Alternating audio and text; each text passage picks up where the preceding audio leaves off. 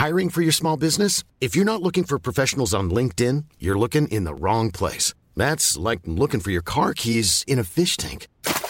LinkedIn helps you hire professionals you can't find anywhere else, even those who aren't actively searching for a new job but might be open to the perfect role. In a given month, over 70% of LinkedIn users don't even visit other leading job sites. So start looking in the right place. With LinkedIn, you can hire professionals like a professional. Post your free job on linkedin.com slash people today.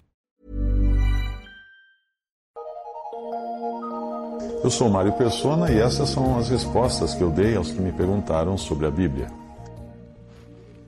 Você escreveu perguntando se eu não acharia que a reencarnação seja uma ideia mais lógica e mais racional para ser aceita.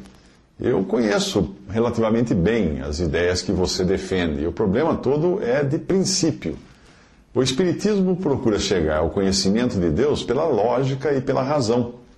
Você afirma, mas isso é lógico, é lógica, a reencarnação é uma coisa tão lógica.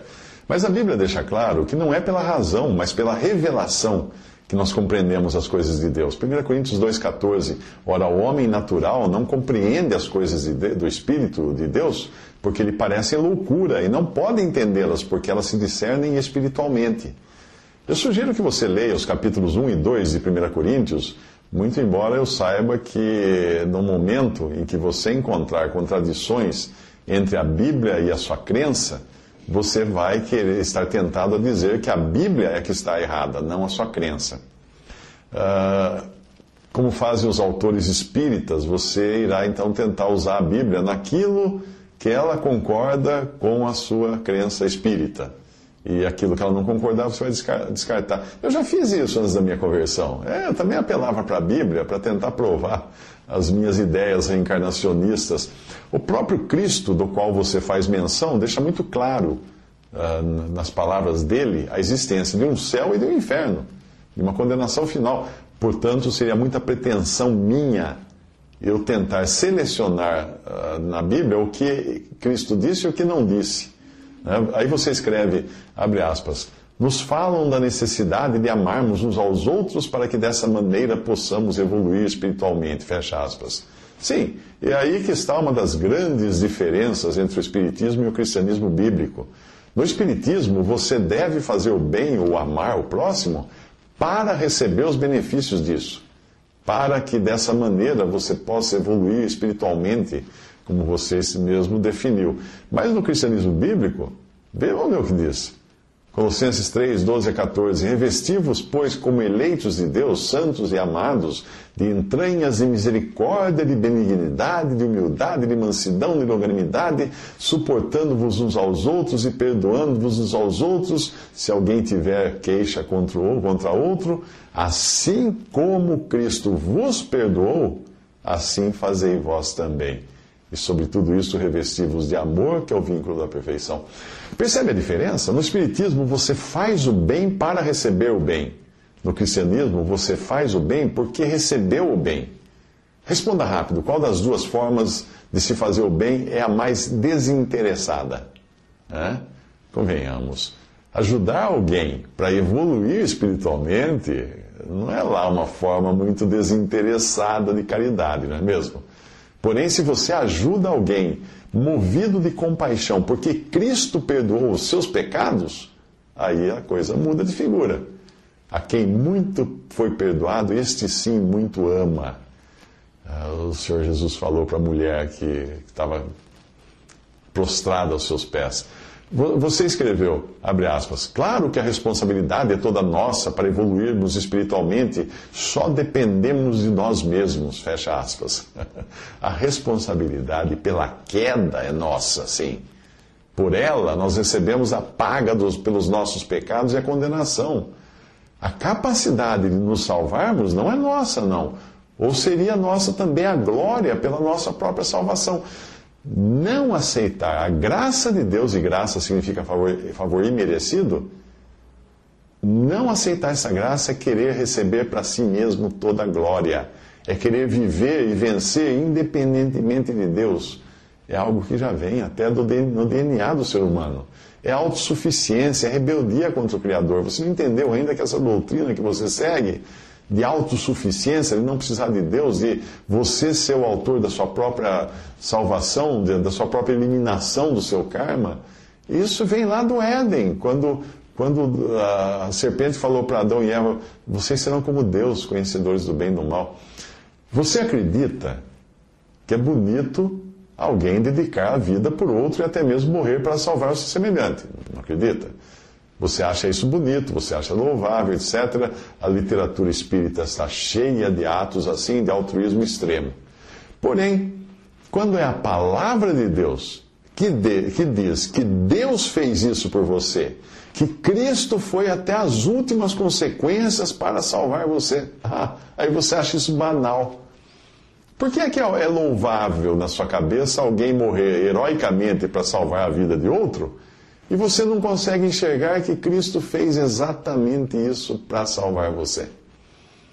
Como você aceita que eh, ajudar um pobre aleijado, doente, faminto, tirá-lo daquela situação é uma obra louvável para um espírita fazer? Mas quando a Bíblia diz que Jesus deu sua vida, deu a própria vida por você, você acha isso absurdo? E se, e se nós dissermos ao aleijado, ao doente, ao faminto, que é a responsabilidade dele se levantar, curar a si mesmo, trabalhar para arranjar comida. E aí? Seria cruel, crueldade, não é? Se nós soubéssemos que ele é incapaz de fazer isso. Seria muito cruel, não seria? Pois é.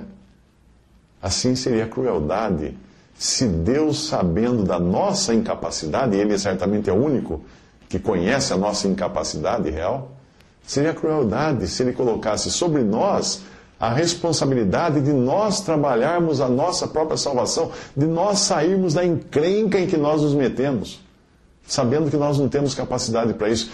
Qual o Deus que você conhece? Será um Deus de amor, um Deus piedoso, misericordioso, que acolhe o necessitado, que socorre o necessitado? Ou será que é um Deus de lógica racional, que espera que cada um se vire da melhor maneira para arcar com seus próprios erros? Né?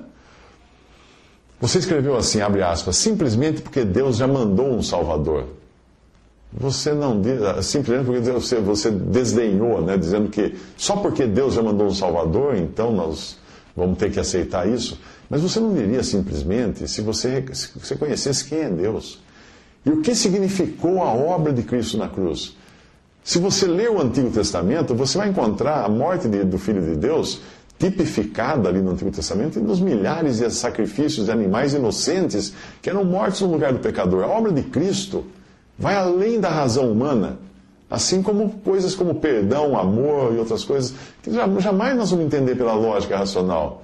Você não vai conseguir com a razão entender perdão, amor, ah, você escreveu também, abre aspas, o próprio Cristo afirma que há muitas moradas na casa do Pai, falando claramente da pluralidade dos mundos, da evolução, fecha aspas. Por que razão essa passagem vale e tantas outras que falam da salvação pela graça de Deus, de Cristo morrendo como nosso substituto na cruz, do perdão dos pecados, etc., por que essas outras não valem? Você usa essa aí para querer fundamentar a sua crença, e as outras, por que você não usa? A Bíblia não pode se contradizer. Aí você escreveu, você escreveu, abre aspas, crer que esta é a única vida é ter uma visão limitada, materialista e diminuta a respeito dos desígnios do Criador, fecha aspas. Não, você está equivocado. Crer que Deus é capaz de salvar o mais ímpio pecador, o mais incapaz, o mais improvável de todos é dar a Deus o seu devido lugar, de um Deus sem limites, é não limitar Deus. Eu não sei se tudo que eu escrevi vai fazer alguma diferença para você, mas tenha certeza de que por muitos anos eu professei a crença que você professa. E hoje eu tenho o privilégio de conhecer a Cristo e conhecer o perdão dos meus pecados por sua morte substitutiva na cruz, na cruz do Calvário. Um, um dia no céu, eu vou poder louvar o meu Salvador pelo que ele é, pelo que ele fez. Se fosse certo o que eu acreditava no passado, tudo o que me restaria agora seria uma vida de incerteza, esperando um dia, quem sabe, talvez, quiçá, subir numa escada evolutiva cujos degraus são distantes demais para minhas pernas. E ainda que tivesse a pretensão de um dia atingir qualquer patamar mais elevado, Ah, ficaria para mim o louvor dos meus atos, das minhas conquistas, da minha evolução espiritual. Mas Gálatas 6,14 diz o seguinte: Mais longe esteja de mim gloriar-me, a não ser na cruz de nosso Senhor Jesus Cristo.